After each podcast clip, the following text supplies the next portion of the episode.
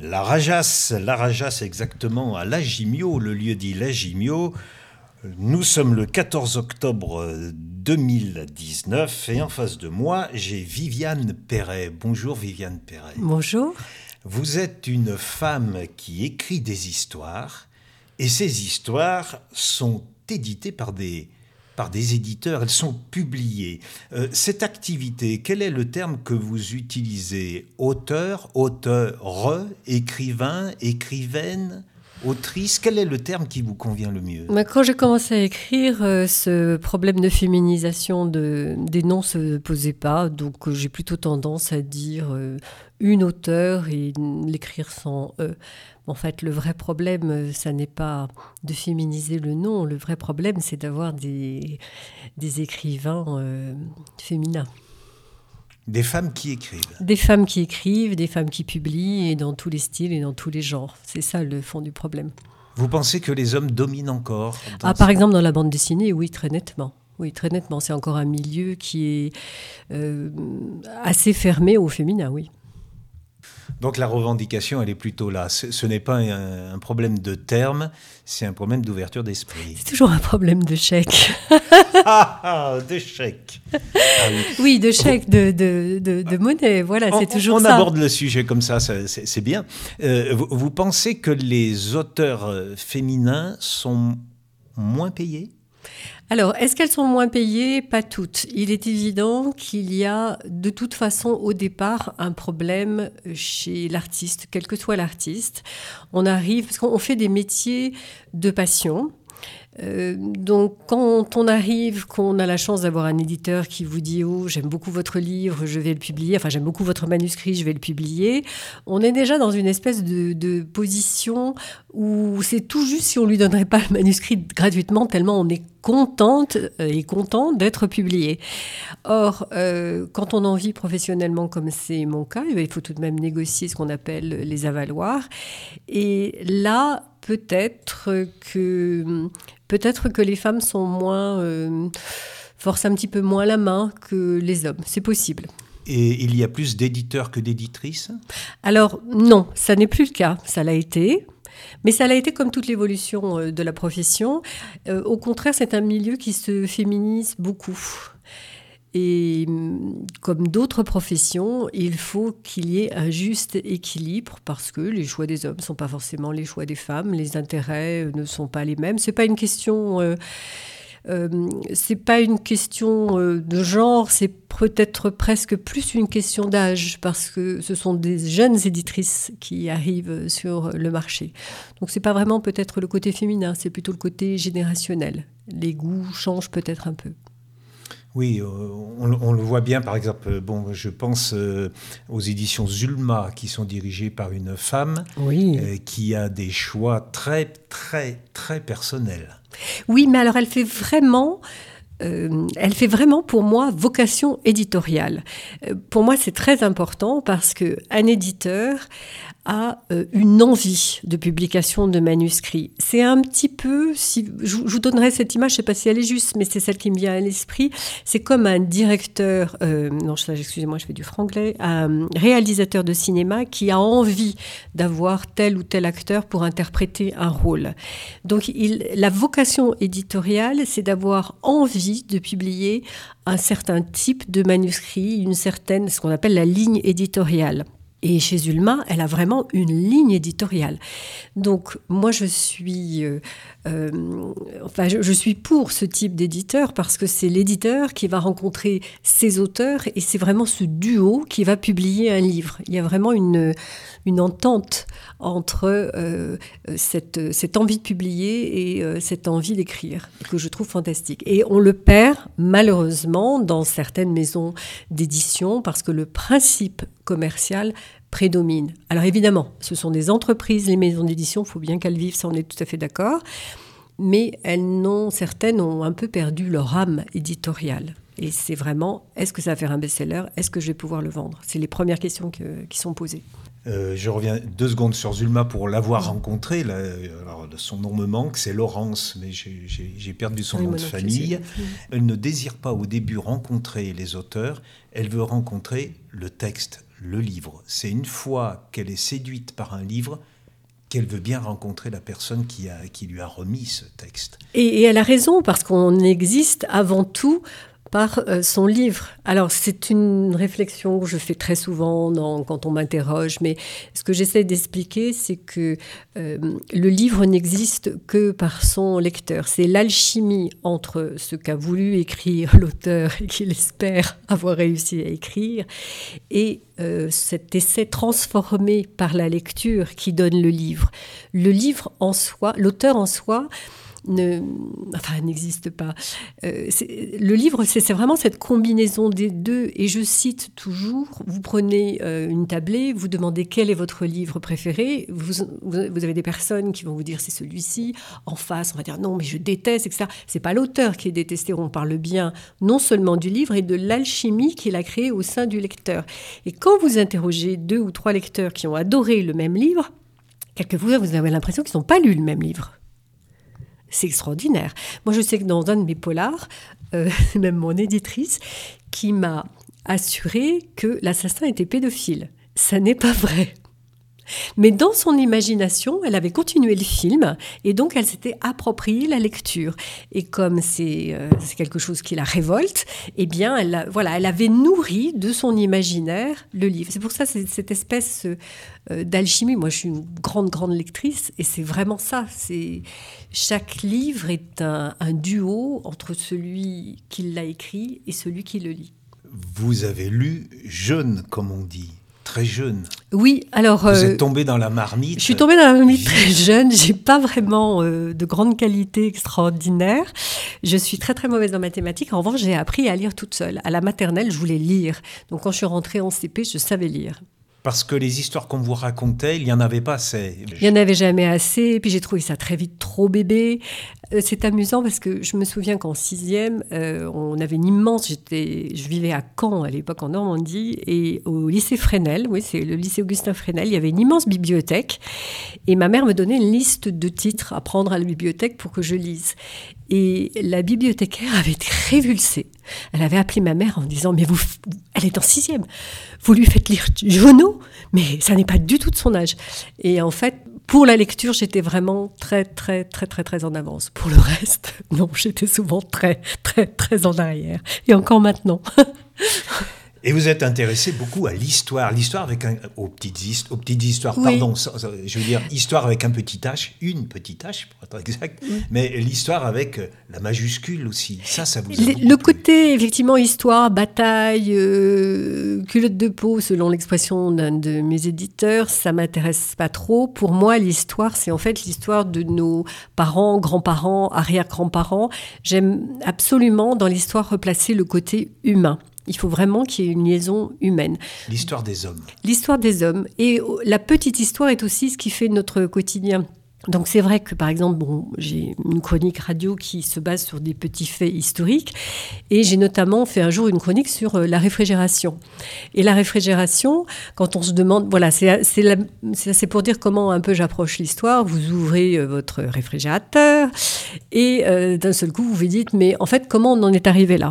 Et on en est arrivé là par, par des hommes, par des idées, par des anecdotes amusantes. Donc pour moi, le quotidien est source d'intérêt historique. Oui, vous abordez dans votre chronique euh, la bossa nova, Pancho Villa, la fraise. Oui, la fraise, oui, oui. L'imposture littéraire. Oui, l'imposture littéraire. Alors, c'est vrai que quelquefois, je m'inspire de ce qui se passe. Euh, et il y avait ce film qui était sorti sur une imposture littéraire, donc j'en ai raconté une autre, celle de Clifford Heroig. Euh, sur le, effectivement sur une autre imposture littéraire, mais c'est ça. L'histoire, en fait, euh, euh, c'est même si vous prenez, bah, par exemple, la dernière qui est passée ce week-end est sur le bleu horizon. Pourquoi est-ce que les uniformes de l'armée française en 1900, pendant la Première Guerre mondiale, à partir de 1915, étaient bleu horizon? Voilà, c'est ce genre d'approche que j'ai avec l'histoire. Toujours la remettre dans notre quotidien et avec des hommes. Donc ça vous oblige, vous, à continuellement chercher à faire un petit peu le travail d'historien, c'est-à-dire avoir une curiosité toujours à l'affût, aux aguets. Mais c'est ce que j'aime. Euh, je, suis curieuse, donc euh, pour moi c'est vraiment ma nature. Et puis j'ai effectivement écrit euh, des livres d'histoire sur des sujets précis. Et comme j'ai un côté un peu tenace, j'aime bien aller au fond des choses. Voilà, j'aime bien, moi, personnellement, passer des heures et des heures dans une bibliothèque à consulter des archives. Ça, moi, ça me réjouit. Vous avez fait des études d'histoire non, pas du tout. J'ai fait des études de, de langue. J'ai fait russe-japonais. Alors vous êtes, comme, comme, on dit, une polyglotte. Vous, vous aimez acquérir de nouvelles langues. Vous êtes allé jusqu'au Sioux, me suis-je laissé dire. Oui, alors en fait j'ai... Une approche du Sioux. J'ai toujours eu une passion pour les Indiens. Quand j'étais petite, on jouait encore aux cowboys et aux Indiens. Je pense que ça se fait plus, ça doit être Goldorak ou autre chose. Moi, j'étais toujours du côté des Indiens. Et en fait, en grandissant, euh, j'ai continué à m'intéresser euh, aux Indiens d'Amérique du Nord, euh, à peu près à tous les Indiens, mais mon parcours professionnel a fait qu'on m'a proposé une bourse d'études pour, dans un musée du Wyoming aux États-Unis pour une spécialisation qui est ce qu'on appelle l'entertainment américain et les Sioux Lakota. D'accord, les Sioux. Les Sioux Lakota, oui, parce qu'en fait, dans l'entertainment américain qui est arrivé en France, c'est pourquoi nous pensons que tous, tous les Indiens portent des, des, euh, des coiffes avec des plumes, est dû à euh, Buffalo Bill et son Wild West, qui sont venus pendant plusieurs années en Europe et qui nous ont donné une image des Indiens d'Amérique totalement tronquée, partielle, puisqu'ils n'avaient dans la troupe que des Sioux Lakota, même si le programme euh, faisait état de, nombreuses nations indiennes. Buffalo Bill, un, personnage malgré tout historique, avec ses, bons et ses mauvais côtés. Euh, en France, on l'a un peu plus découvert avec euh, Éric Huillard, Tristesse de la Terre. Il a même euh, créé sa ville, Cody. Oui, effectivement, il a créé sa ville. Il a aussi, alors je le signale parce qu'on dit toujours tueur de bisons, mais c'est grâce à Buffalo Bill que les bisons existent encore. Il a été un des propriétaires des deux seuls troupeaux de bisons qui restaient sur le sol américain, justement pour euh, les conserver. Bien ça. Oui, bien sûr, il leur devait bien ça, oui. Il y a aussi d'autres personnages. Euh, alors du côté des Comanches, alors les Comanches, ils ont toujours la réputation d'être les voleurs de chevaux. Et les, les Comanches, il y a un personnage qui est, qui est. Alors, ça, c'est les grandes histoires aussi des femmes blanches qui sont enlevées. Parker, voilà, la famille Parker, et puis il y a Cana Parker qui est né de cette union et qui, qui a un parcours lui aussi fantastique. Oui, c'est un chef de guerre, mais c'est là où c'est euh, très intéressant. Je ne saurais trop recommander euh, une série qui a été faite il y a très longtemps, à l'époque où Kevin Costner avait encore des cheveux, qui s'appelait 500 Nations c'était lui qui faisait le lien entre les, euh, les comment s'appelle les différents épisodes et qui retrace donc toutes euh, les nations indiennes et euh, leur parcours, les invasions espagnoles et américaines. Et ça se termine avec la vie dans les réserves. C'est vraiment très très très intéressant. Et vous voyez aussi la différence qu'il peut y avoir entre les Indiens des plaines. Alors les Comanches étaient réputés pour être une nation guerrière, extraordinaire dans la guerre. En revanche, il y a un témoignage extraordinaire d'un Sioux Lakota qui est donc enlevé, puisque les, Indiens se faisaient la guerre entre eux, enlevé par les Comanches, qui finalement rentre chez lui après dix ans euh, de captivité chez les Comanches et qui raconte que son vrai bonheur, ça, ça n'a pas tant été de retrouver euh, la vie euh, d'un Sioux Lakota parce qu'elle n'était pas si lointaine euh, d'un Comanche, mais c'était de retrouver la spiritualité Lakota tellement les Comanches étaient légers sur ce côté-là. Donc on ne peut pas dire les Indiens d'Amérique comme une seule entité.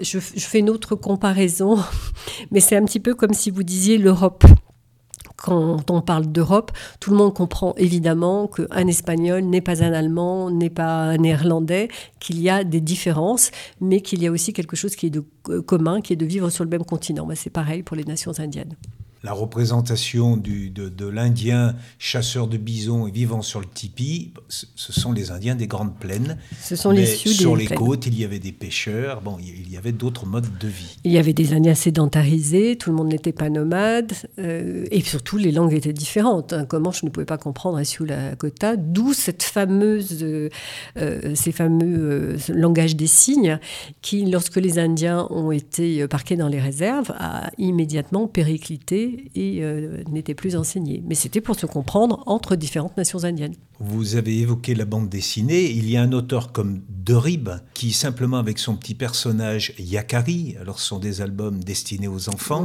mais qui ont permis de découvrir la vie de, des Indiens des plaines, mais avec des dessins superbes, ou par son art du récit, sa façon de mettre en, page, a permis de déciler les blancs que nous sommes. il y a eu toute une époque où vous aviez euh, une extraordinaire euh, littérature indienne et sur les Indiens, traduite en français, avec, euh, bah, vous aviez Terre indienne chez Albin Michel, et puis vous aviez le travail d'Olivier Delavaux, alors qui a d'abord été, qui a créé la collection Nuages Rouges au Rocher, qui avait une et qui avait aussi sa propre librairie à une époque, et qui ont fait euh, un travail absolument formidable d'aller chercher des auteurs, de faire des traductions.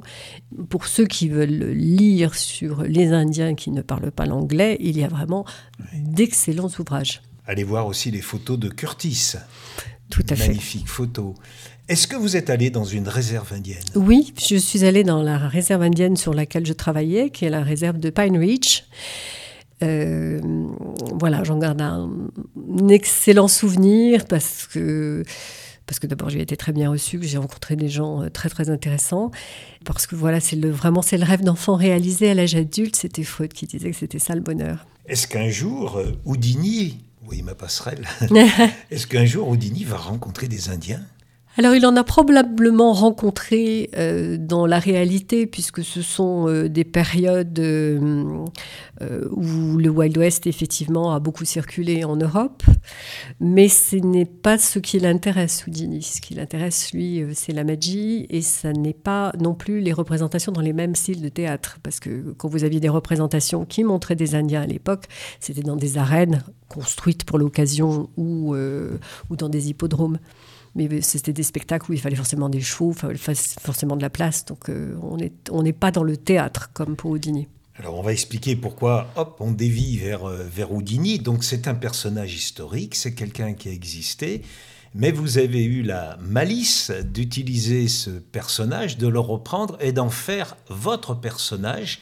Votre personnage qui a vécu sous votre plume euh, quatre aventures pour l'instant. Oui, quatre aventures, au quatrième tome. Édité alors, ça s'est aussi passé dans la réalité, pas les aventures que je lui ai inventées, mais euh, on a exactement le même profil de quelqu'un qui a été d'ailleurs pendant un certain temps son ami puis son meilleur ennemi, à savoir Conan Doyle, le père de Sherlock Holmes, qui lui aussi a euh, fini par être enquêteur dans la vraie vie et euh, a résolu deux affaires de, de son vivant. Et Houdini, c'est pareil. Très tôt, il s'est dit mieux vaut être du côté de la police avec le style de magie que je fais, qui est l'escapotologie, c'est-à-dire l'art de se délier de toute entrave. Alors merci, vous m'avez, grâce à vous, j'ai appris ce mot, je ne connaissais pas. C'était un art mineur dans la magie, c'était vraiment un art mineur et il en a fait euh, quelque chose d'extraordinaire. De cette manière qu'il a rencontré Conan Doyle bien plus tard au fait de sa gloire parce que, euh, bon, l'histoire va être un petit peu trop longue à raconter, mais ils se sont tous les deux euh, euh, intéressés au spiritisme. Conan Doyle pensait que même que Houdini était, se déliait de ses entraves parce qu'en fait, c'était un esprit, enfin voilà. Mais ils ont travaillé ensemble sur le, le, spiritisme et Houdini a vraiment fait de cet art, parce qu'au départ, c'était un magicien, je veux dire, assez classique. Enfin, il avait un tour qui était la malle magique. Euh, qui se pratique toujours, euh, dont je connais parfaitement les, la façon de faire, mais ça n'a strictement aucune importance, parce qu'il faut savoir qu'en magie, c'est pas le tout de savoir comment c'est fait, il faut aussi, c'est l'art de le de pratiquer, comment vous intéressez le public, comment vous vous débrouillez, et ça, c'est, je dirais presque, c'est 70% du tour. C'est l'illusion. C'est l'illusion, comment berner le public. Il y a un peu de ça chez l'écrivain qui écrit des, des enquêtes, des récits d'enquête il y a un petit peu d'illusion. Ah bah, on aime hein, manipuler le lecteur. regard. Oui, bien sûr, on est ravi. On montre, mais il y a autre chose qui, est juste à côté que l'on voit, que le public ne voit pas, donc que le lecteur ne. Bien sûr, on, est ravi quand le lecteur euh, se fait berner et se dit ah mais j'avais pas compris que c'était lui l'assassin. Oui, bien sûr. Et c'était là. Et voilà, et tout était là. Et euh, il y a d'ailleurs un livre. Euh, de Ruth Rendell quand elle écrit sous le pseudonyme de Barbara Vine, qui s'appelle, alors je ne sais pas comment il a été traduit en français, en anglais, Dark Adapted Eye, où en fait il n'y a pas de meurtre dans le livre. Mais tout le livre est écrit de façon à ce que vous, lecteur, vous imaginiez qu'il y ait un meurtre. Et je me souviens, j'avais été, je me suis m'étais fait berner, c'est délicieux pour euh, un lecteur de se faire berner. Et je disais, mais c'est pas vrai. Et donc j'ai relu tout le livre, et en fait, ce sont des phrases qui sont à chaque fois à double sens, et ça revient à ce que je disais tout à l'heure, c'est l'imagination du lecteur qui vous place dans, le, euh, dans cette position. L'auteur n'y est pour rien. C'est une belle leçon d'écriture. Ah, c'est une très belle, mais c'est aussi un très très bon écrivain. Notre Houdini, euh, roi de l'évasion, c'est un homme. Euh, alors j'ai recherché 1874-1926, hmm. d'origine hongroise, fils de rabbin. Oui, il est né à Budapest. D'ailleurs, que j'étais pour le troisième tome qui, était à Budapest, euh, je suis allée passer euh, une dizaine de jours là-bas. J'ai rencontré euh, un magicien qui a ouvert le musée Houdini sur la colline de Bouddha. Et, puis je suis allée voir le registre où la naissance, où est indiquée la naissance de, Houdini. Il a écrit lui-même des ouvrages pour démasquer les charlatans du spiritisme. Il a écrit des ouvrages, il en a fait un d'ailleurs, il avait pour nègre Lovecraft, c'est quand même pas rien. Il a aussi écrit un ouvrage destiné à la police pour euh, leur expliquer comment procéder les pickpockets. Il a été emprisonné à un moment donné dans, dans, une prison, enfin enchaîné. Ah oui, non, mais il se faisait, il se faisait volontairement. Oui, à, sortir, à délivrer même les, autres prisonniers, oui. enfin ouvrir les, les portes qu'en fait, des cellules. Euh, il est aussi typique euh, de ce dont je parlais, l'entertainment américain, c'est-à-dire tout se fait à plus grande échelle qu'en Europe. Donc cette espèce de sens de la publicité. Lui réalisait par exemple des tours compliqués, comme par exemple rentrer dans un commissariat en disant vous m'enchaînez, vous me mettez dans une cellule, dans un quart d'heure je suis parti.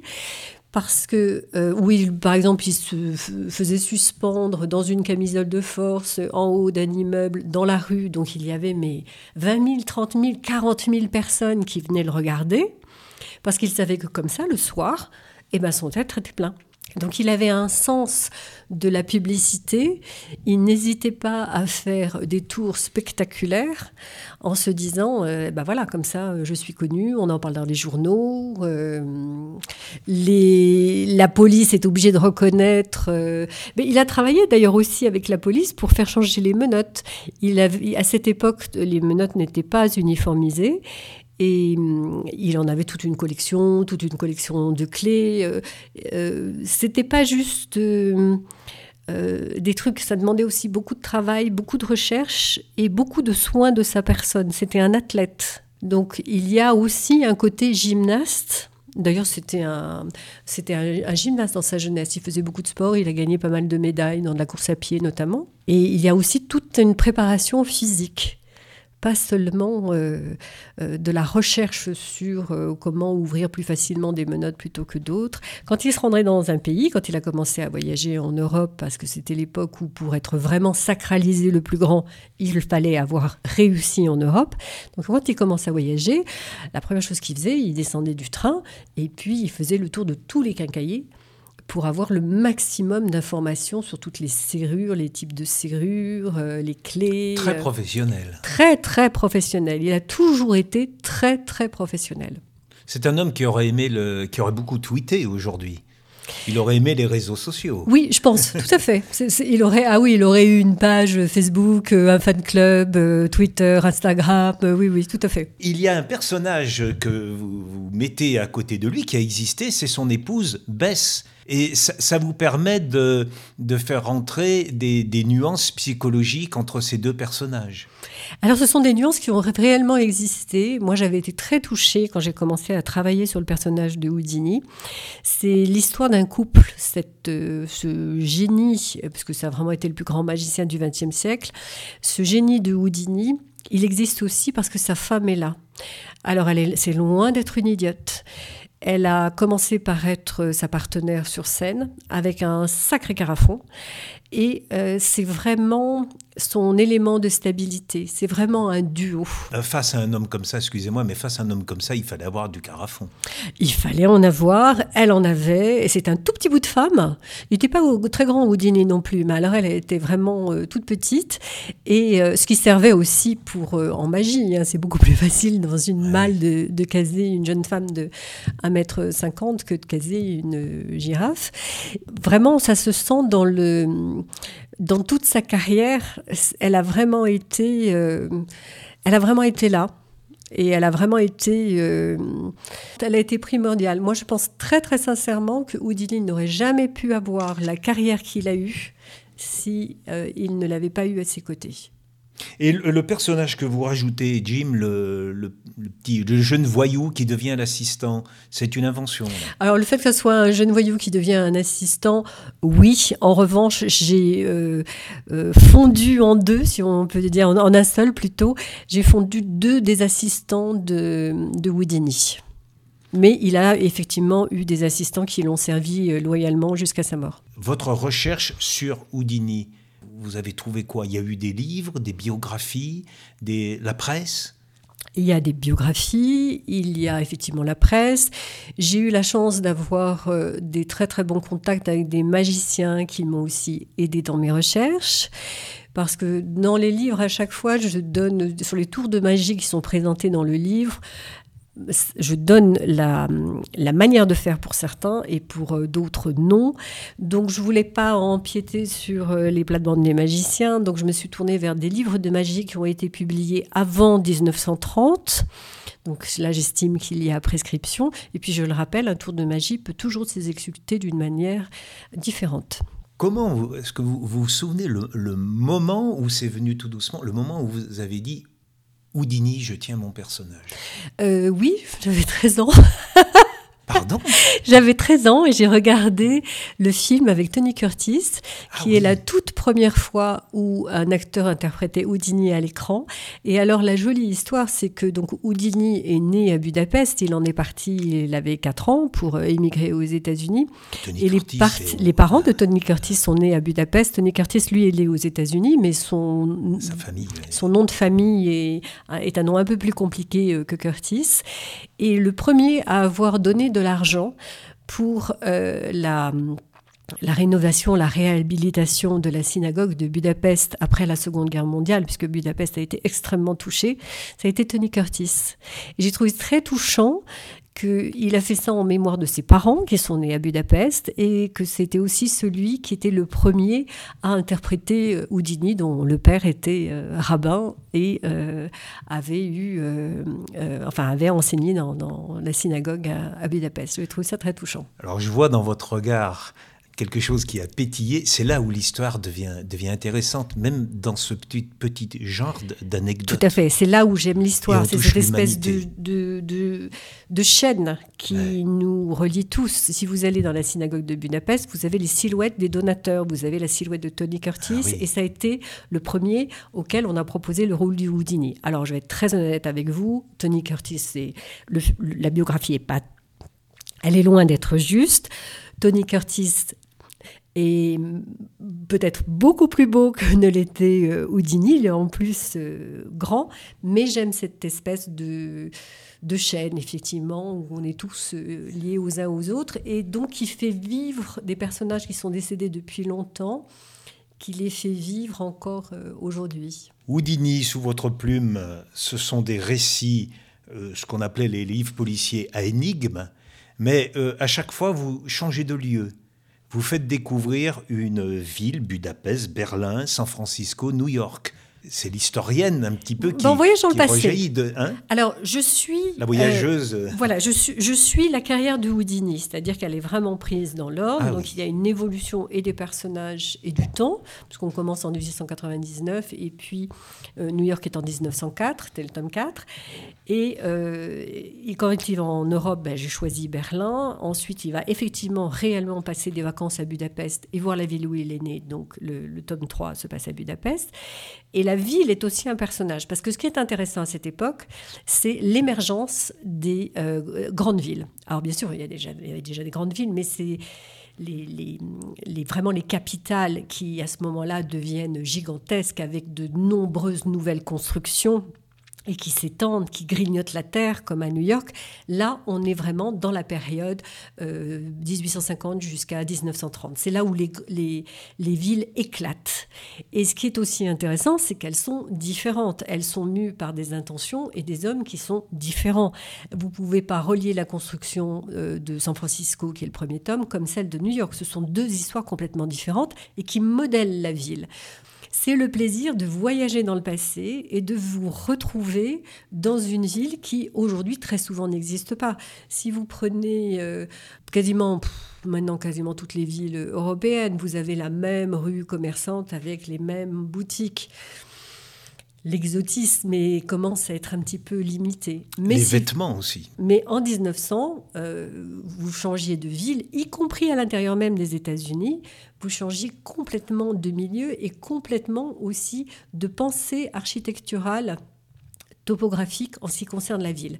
Et ça, j'ai trouvé ça fascinant parce que la ville, si vous habitez dans une ville, vous l'utilisez tous les jours. On retombe sur ce sens du quotidien. Et par exemple, dans Berlin, j'ai euh, ça m'a puisque alors là Berlin c'est le moment où cette ville c'était la ville où il fallait être à cette époque eh bien euh, le service de voirie euh, les Vespasiennes les, toutes ces constructions et aussi le McDonald's de l'époque puisque c'est là où ils ont inventé le ah fast-food vous montrent que on n'est pas dans on n'est pas dans une évolution linéaire dans le temps le progrès n'est pas linéaire, ça n'est pas vrai. On est retourné en arrière pour certaines choses, on est allé en avant pour d'autres. Et je voudrais citer un seul exemple pour vous faire comprendre, c'est que avant, à, l'époque de Houdini, quand vous faisiez un Paris-Vienne, mettiez 45 minutes de moins qu'aujourd'hui. Comment ça s'explique? Eh ben voilà, comment ça s'explique? Comment ça s'explique? Donc vous aviez en fait des tracés, vous aviez des tracés politiques, des possibilités de franchissement, vous aviez des entreprises. Par exemple, si vous prenez, pour vous donner un exemple qui est peut-être plus facile encore à comprendre, c'est les lignes de métro à Paris. Euh, lorsque vous voulez aller dans, quand vous voulez aller ouest dans le Paris, vous avez qu'une seule ligne de métro, la 9, qui descend tout le long. Pourquoi? C'est parce qu'à l'origine, toutes les entreprises qui ont construit des lignes de métro étaient indépendantes. Donc vous n'avez pas eu de schéma de pensée commun pour créer cette ramification. Mais à partir de là, se construisent des immeubles, se construisent des vies à partir de ce qui vous est donné. Et c'est moi, c'est ce qui m'a fasciné en revenant dans le passé de ces anciennes villes, le pourquoi, comment des choses. Si c'est une période où le cinéma existe, donc vous retrouvez des archives cinématographiques. Oui, alors j'ai fait des petites vidéos. J'ai vu sur votre site. Voilà, sur mon site, j'ai fait des petites vidéos pour chaque tome où, euh, bon, elles sont toutes, elles font une minute, hein, mais où je présente chaque tome avec des archives de la ville à l'époque. Et quand on les regarde toutes les quatre, les unes à côté, enfin les unes à la suite des autres, on s'aperçoit que l'atmosphère de la ville est très différente. Et à propos d'archives cinématographiques, euh, c'est quand même en Hongrie, à Budapest, où euh, Louis Lumière a envoyé son adjoint présenter son invention au cinématographe, ça a été tout de même la deuxième ville après Paris. Et euh, les Hongrois ont été euh, les premiers à se saisir du cinéma et de la photographie, à le mener à un stade très haut. Le problème, c'est qu'avec la Première Guerre mondiale, tout ça a été terminé avec énormément d'exil. Alors on a des photographies de, de Houdini, mais on a quelques films aussi. Oui, alors un, petit peu plus tardif, effectivement, on a quelques films qui représentent ces fameux tours qu'il exécutait pour, euh, gratuitement pour le public. Donc effectivement, on le voit euh, se débarrasser euh, de la fameuse camisole de force qui a été son premier tour d'escapologie très très très connu. C'est joli ce mot escapologie. Oui, c'est joli. Il y a escapade dedans. escapade. Alors vous-même, vous êtes obligé pour préparer les livres de faire une escapade dans les villes. Vous y allez? Alors, pour euh, prendre, malgré tout, même si c'est plus la même époque, quelque chose de la ville. Oui, c'est-à-dire que Budapest, il me fallait vraiment des, euh, des recherches particulières. Et puis, euh, véritablement, j'ai été très, très aidée par les archivistes hongrois, que ce soit la Bibliothèque nationale de Budapest, que ce soit le magicien qui dirige le musée de Houdini, que ce soit aussi un docteur en histoire, un jeune docteur en histoire qui m'a été présenté par l'Institut hongrois de Paris. Excusez-moi, vous parlez allemand? Alors oui, mais en fait, on a parlé anglais, en, en Hongrie. Ou français, parce qu'il y a aussi beaucoup de Hongrois qui parlent français. Je, D'ailleurs, en ce qui concerne Budapest, alors je ne peux pas tout à fait en parler parce que c'est quand même au cœur de l'énigme, mais le lieu particulier qui est décrit euh, dans Budapest, je le dois à, une archiviste euh, euh, qui parlait extraordinairement bien le français, qui m'a fait rencontrer un historien local qui avait publié un livre sur le sujet uniquement en hongrois et qui a passé des heures avec moi pour me montrer les lieux et m'expliquer les plans. Vous êtes en train de nous dire que vous avez une idée, vous avez choisi une ville pour, euh, pour mm. euh, en, suivant la, réalité des parcours, des voyages de, Houdini. Vous avez un début d'énigme, un début d'histoire, un début de récit, mais en fonction des éléments que vous trouvez dans votre propre enquête, on vous donne des éléments qui vont vous permettre de construire votre récit, euh, bah, de fortifier. Alors moi j'ai toujours le début et la fin de mon énigme. Après, quand vous construisez le livre, étant donné que je le nourris de réalités historiques, je suis toujours à l'affût de ce qui à la fois peut servir mon énigme et sert la présentation de la ville, puisque je considère la ville comme un personnage. Comme les villes de l'époque sont extrêmement différentes, il faut aussi que le lecteur se sente plongé dans le passé, dans une ville euh, différentes. Et si vous préférez, ça n'est pas ah tiens, on est en 1900, je vais dire qu'il y a un réverbère plutôt qu'un halogène, mais c'est vraiment vivre comme on vivait à cette époque. Vous utilisez, euh, bon, dans San Francisco, à un moment, euh, il y a une, le, personnage va d'un point A à un point B, si je puis dire. Bon, bah, j'ai étudié les plans des tramways, est-ce que c'est possible, combien de temps on met. Je crois que le plus euh, le plus pointilleux, ça a été Berlin. J'ai mon petit frère qui, euh, à l'époque, vivait à Berlin.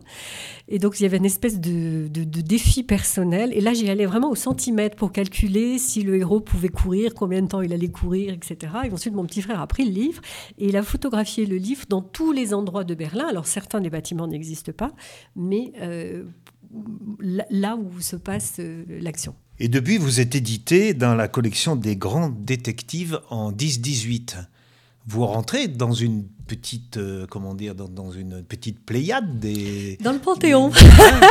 ah, j'étais tellement contente ah parce que je fais partie de la génération qui a acheté les premiers Justis. Et hum, c'était une révolution pour nous. C'était enfin euh, des polars historiques à portée de notre ah bourse et puis traités comme des, euh, des œuvres de qualité. C'était vraiment un rêve. Donc c'est vrai que j'ai eu la chance d'être publié en ce qui concerne le grand format au masque, qui ont été les premiers à publier Agatha Christie et Conan Doyle, et ensuite en version poche et 10-18 dans Détective. Donc pour moi, c'était vraiment euh, génial parce que ah c'était euh, c'était à nouveau un rêve d'enfant réalisé à l'âge adulte. Donc c'était pas juste être publié, mais être publié euh, chez ceux-là. Eh oui. Lorsque, lorsque j'ai vu que vous étiez édité dans les grands détectives, j'ai pensé, bon, moi ça m'avait beaucoup plu, à Franck Talis, avec son, son médecin qui, alors, il est toujours à Vienne, il ne bouge pas de Vienne. Il, fréquente Freud. Hein, il a un ami qui est euh, commissaire et il lui donne des petits coups de main en essayant d'utiliser la méthode de Freud pour questionner les, les gens. Et, là aussi, on s'aperçoit que la ville de Vienne, c'est un personnage finalement. Mm. Euh, vous, êtes un petit peu dans, cette veine aussi. La ville devient un personnage ah du récit. Mm, totalement. Enfin, c'est vraiment. Je fais vraiment énormément de recherches euh, sur la ville, de façon à ce que lorsque je me mets à écrire, je me sens complètement. Euh, à l'aise. Je veux dire, si elle prend le tramway, moi aussi je prends le tramway. Dans, dans Berlin, à un moment, il prend un bus. C'est bien le bon numéro de bus.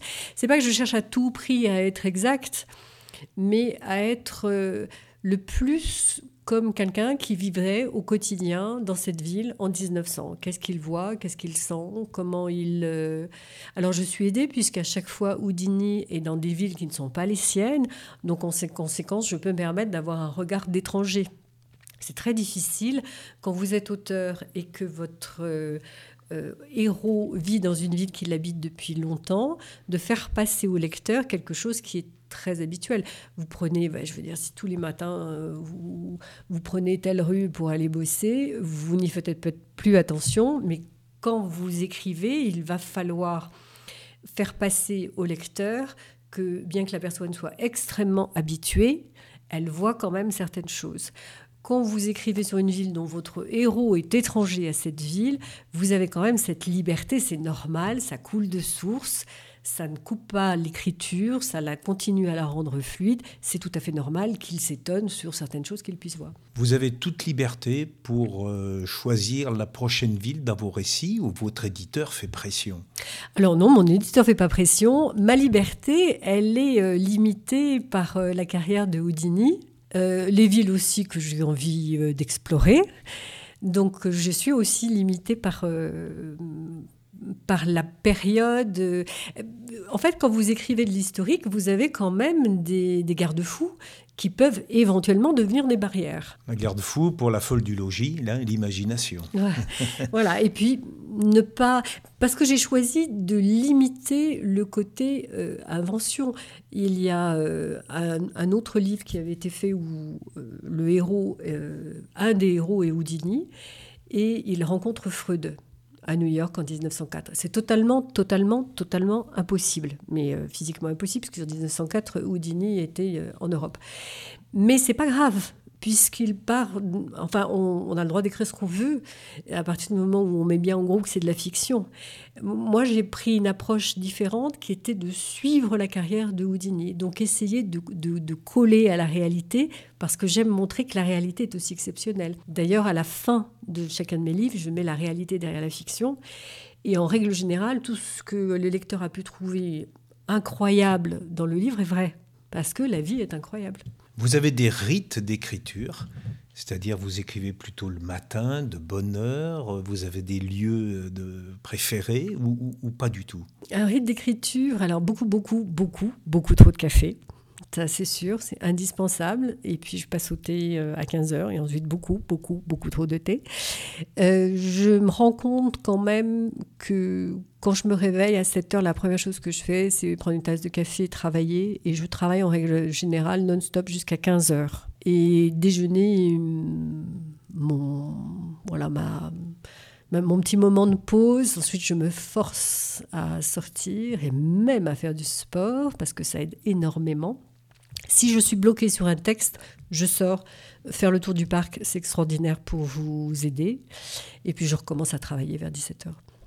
Oui, de belles journées.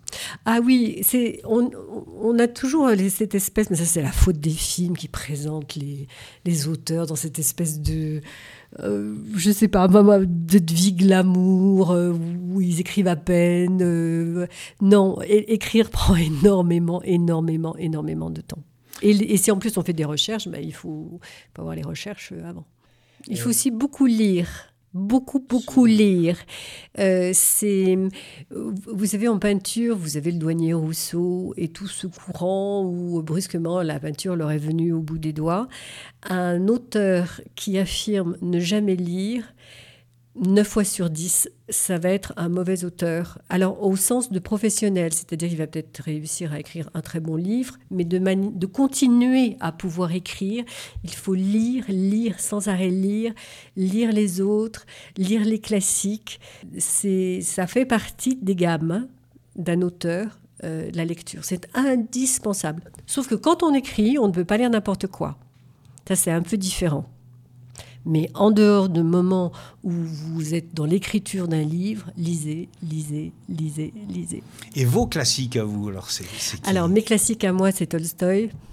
Ça, c'est vraiment et Mikhail Bulgakov, euh, la poésie, énormément de poésie, Anna Akhmatova. Alors bon, je cite des, Russes parce que j'ai fait des études de russe, mais il y en a d'autres. Mais pour moi, Tolstoï, c'est vraiment, c'est voilà, c'est le plus grand. Et pas, Dostoïevski. Non, mais vous savez, ça, me rappelle parce que si jamais euh, des anciennes euh, euh, personnes qui, étaient, qui étudiaient avec moi s'en souviennent, mais on avait deux clans dans les amphis. Eh on avait le clan de Tolstoï et le clan de Dostoïevski, et ça ne se mélangeait pas. Mais c'est bien. C'était choisi ton camp camarade. Et euh, aussi, bien sûr, euh, Maupassant. Maupassant a beaucoup compté pour moi, justement parce que Maupassant, enfin, de toute façon, tous ces écrivains fantastiques, comme Gaston Leroux, comme, alors en anglais, Le Moine de Lewis, etc., mais qui sont tous ces courants qui. mais Maupassant, c'est extraordinaire, c'est que lui, mettait le fantastique dans le quotidien. Et ça, ça j'adore, mais j'aime aussi beaucoup certains auteurs modernes. Non, on va peut-être le problème, c'est quand on lit beaucoup, et moi je lis à peu près 200 livres par an, c'est qu'on devient parfois un petit peu euh, sélectif. Et j'allais oublier ma préférée, mais mon Dieu. Comment, comment puis-je l'oublier C'est Jane Austen? Voilà. Alors Jane Austen, c'est extraordinaire parce que c'est la même époque que Walter Scott, qui était l'auteur A majuscule de l'époque. La référence, est-ce qu'on se souviendra encore de Walter Scott s'il n'y avait pas eu un film dans les années 55, euh, je crois? Euh, et si on n'avait pas eu euh, Ivanhoe, voilà. Je ne suis pas tout à fait certaine qu'on se souviendrait encore du nom de Walter Scott, alors que je vois encore des très jeunes filles lire Jane Austen. On ne sait pas ce qui traverse le temps. Vous avez deux, deux moments de l'écriture. Vous avez l'écriture au moment où vous êtes publié et vous êtes contemporain de votre public. Et puis vous avez le moment où le livre a pris son envol, n'existe plus par rapport à l'auteur et continue et traverse les siècles comme Jane Austen, comme Tolstoï. Vous donnez la définition du classique. Le classique, c'est ce qui traverse le temps et qui trouve toujours son un lectorat et des Mais on ne le sait pas. Au moment. Au moment. On C'est vraiment le temps qui fait son œuvre. Et je trouve que c'est un, une énorme humilité à avoir parce qu'on ne sait absolument pas ce qui va toucher quelqu'un. Et on ne sait absolument pas, c'est très émouvant pour un auteur. Une fois, j'ai écrit une, nouvelle, enfin j'en ai écrit beaucoup, mais voilà, une petite nouvelle amusante, divertissante. Euh, où en fait euh, c'est euh, une histoire d'amour, mais qui à chaque fois est vue d'un point de vue du garçon, d'un point de vue de la fille. Et en fait, toutes les actions de l'une sont décodées faussement par l'autre et vice-versa. Et j'ai un jeune homme qui m'a écrit, 24 ans au compteur, qui m'a dit merci, je, me suis réconciliée avec ma petite amie, nous allons nous marier parce que vous m'avez fait comprendre comment je voyais mal les choses. Et en fait, voilà, c'est ce que je vous disais euh, en, début d'interview, c'est que ce qu'on écrit n'existe que par rapport à la lecture. Ce qu'on apporte n'est pas forcément ce qu'on croyait apporter. Jane Austen, elle pensait pas apporter un classique. Elle pensait apporter une littérature de divertissement. Et en fait, c'est un classique. Walter Scott pensait écrire un classique. Et en fait, il a apporté du divertissement pour son époque. Voilà. Et c'est toute l'humilité de l'auteur. On doit faire au mieux dans, dans l'envie passionnée qu'on a d'écrire. Mais ensuite, comment le livre va être reçu, comment il va être digéré et comment le temps va le digérer, tout ça, ça ne nous appartient pas. Revenons au présent, vous êtes en résidence dans les monts mm. du Lyonnais, plus exactement dans, mm. auprès d'une communauté de communes où les bibliothèques et médiathèques mm. se sont mis en réseau et c'est ce réseau-là qui vous appelle en résidence. C'est votre première résidence ou vous en avez déjà fait Alors j'ai fait une première euh, résidence quand j'étais aux États-Unis. Enfin, c'était l'état était un petit peu différent, mais j'avais effectivement des, projets que j'ai menés euh, euh, sur place, mais qui étaient de nature un petit peu différente. Désormais, ça fait partie du, métier, ceci. Il faut faire des salons, il faut faire des dédicaces et il faut aller du côté des résidences. Alors, les résidences, c'est vraiment à différencier des salons. Les salons, vous avez publié quelque chose, on vous invite et le public vient vous trouver ou vient vous rencontrer pour vous connaître. Euh, c'est plus, euh, euh, on est plus dans l'ordre du, commercial, d'une relation directe acheteur-vendeur. Hein. Quand vous êtes dans une résidence, ce qui est génial, c'est que vous faites des projets qui ne sont pas appelés forcément à être publiés. Donc c'est le cœur de votre vocation qui est mise à nu. C'est pas le, c'est pas votre votre métier qui est une fois que j'ai publié mon livre de le vendre. C'est qu'est-ce qui vous a poussé à écrire. C'est ça que vous venez partager. Donc l'atmosphère est totalement différente. Les projets sont variés et franchement c'est absolument génial. Vous allez auprès de, du public malgré tout, de, jeunes publics dans, les, dans le monde scolaire. Tout à fait, mais c'est pas un public qui euh, forcément peut me lire déjà parce que je travaille notamment avec des sixièmes et euh, un quatrième, un élève en quatrième, troisième peut lire mes livres, mais sixième, c'est vraiment trop jeune. Donc, euh, ce sont, ça n'est pas, comme je vous dis, c'est pas le public des salons. On est là en ayant un ce qui vous a motivé pour en faire votre métier, et puis qu'est-ce que, et puis quels sont les, les, trucs et les techniques du métier que vous pouvez apporter. Donc c'est complètement euh, différent une résidence par rapport à, un salon. Et vous avez une production à la fin euh, à présenter? Alors ben non, dans cette résidence, euh, je n'ai pas une production. ce, qui arrive parfois, ce qui hein. arrive parfois. je serai jurée, en revanche pour un, concours euh, qui est lancé euh, par Sainte-Foy de l'Argentière. Mais euh, non, je, continue à travailler pendant la résidence, pendant mes, heures de libre. Mais en fait, c'est pas plus mal parce qu'il y a beaucoup de projets qui ont été lancés et et j'en profite pour que ça soit le plus euh, personnel possible. Donc là, par exemple, j'ai commenté beaucoup de synopsis puisqu'on travaille sur la nouvelle. Ça, c'était le projet. Après, on l'affine selon euh, les besoins de chaque ville qui fait partie de cette communauté urbaine. Hein. Mais euh, et j'en ai commenté beaucoup, beaucoup, beaucoup. Et voilà, ça prend pas mal de temps. C'est du témoignage sur votre activité professionnelle. Oui, et la manière de le faire. C'est euh, donner euh, des clés pour comprendre ce que c'est que l'écriture et pour mener à bien le projet qui est donc d'écrire euh, des nouvelles. Pour les scolaires, c'est soit un individuel, soit un groupe. Vous avez aussi des ateliers d'écriture, vous allez avoir aussi un, concours. C'est toutes ces petites... c'est des techniques et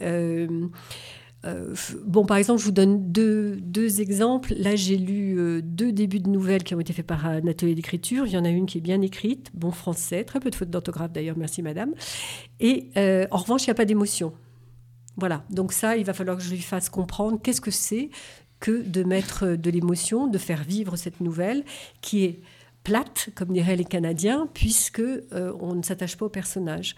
Et à côté de ça, j'ai une autre euh, dame qui a écrit une nouvelle où là l'émotion elle est bien là, on voit bien, on voit bien les personnages. En revanche, euh, le déroulé de l'histoire n'est pas bon et il y a des incohérences.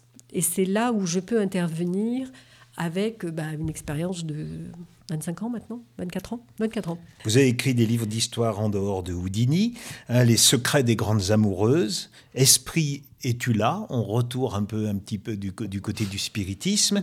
Et puis une biographie d'une de, personne que vous aimez bien, qui, qui est la, ah, la, maman voilà, de, des quatre filles du docteur March. Ah, J'ai une identification à Louisa extraordinaire au point que Louisa May Alcott a souffert d'une tendinopathie de la main droite parce qu'elle écrivait pas à la machine, elle écrivait euh, à la main. Et j'ai souffert d'une tendinopathie de la main droite. Et j'ai dû taper au maximum euh, de la main gauche. Une identification à cette femme parce qu'en fait, euh, ça c'est un livre qui m'a marqué mais de manière extraordinaire. Les quatre filles de Dr March, je voulais être Joe.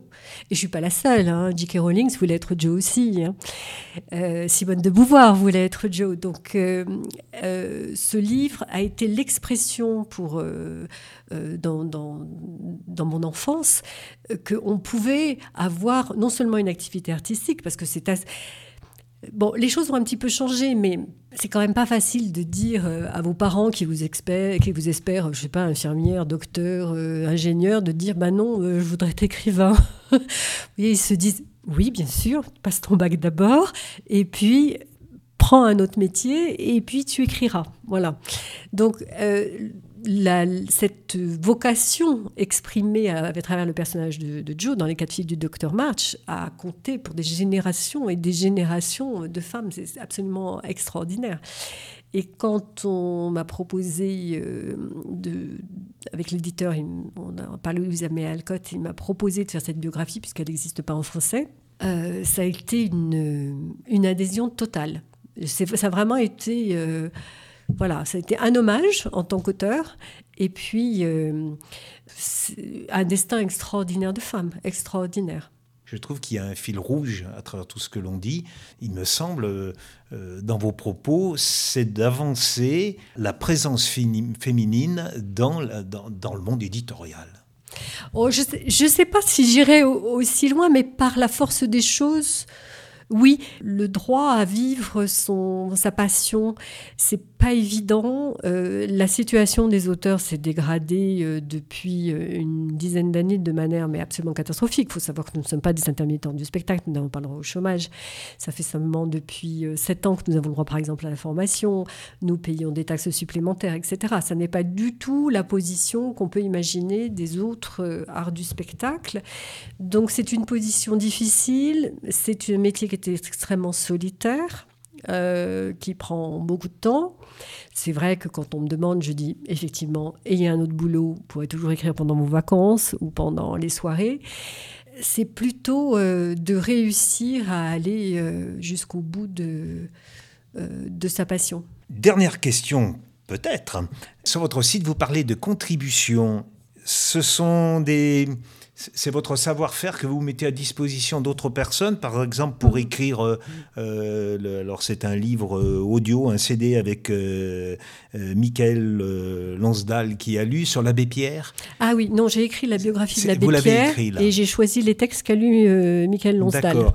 Contre vent et marée.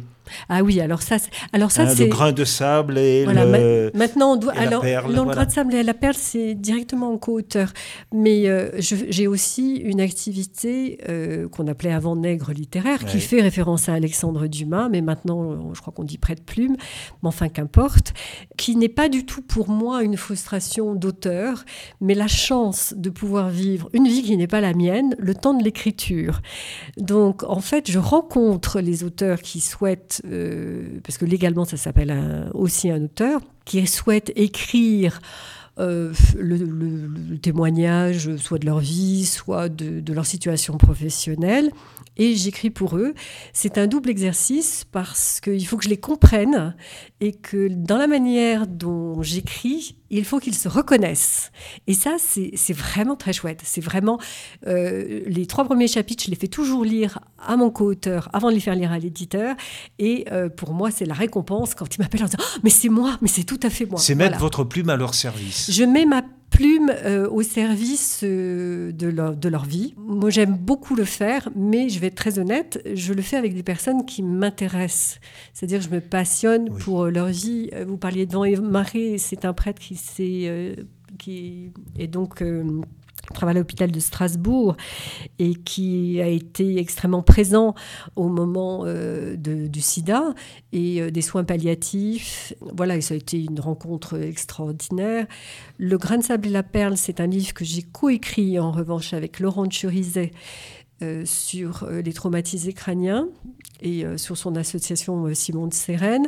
Donc effectivement, assez régulièrement, mais il faut, il faut, que, le, il faut que ça m'intéresse. il m'est arrivé, je ne citerai pas de nom, donc c'est pas la peine de me poser la question, mais j'ai refusé effectivement d'écrire pour euh, certains chanteurs où j'ai passé, euh, mon Dieu, j'ai passé une demi-heure avec eux dans un café. Et je me suis dit, oh là là, mais je fais pas six mois de présence avec eux, c'est pas possible, quoi. Donc il faut que le co-auteur m'apporte aussi quelque chose, me nourrisse.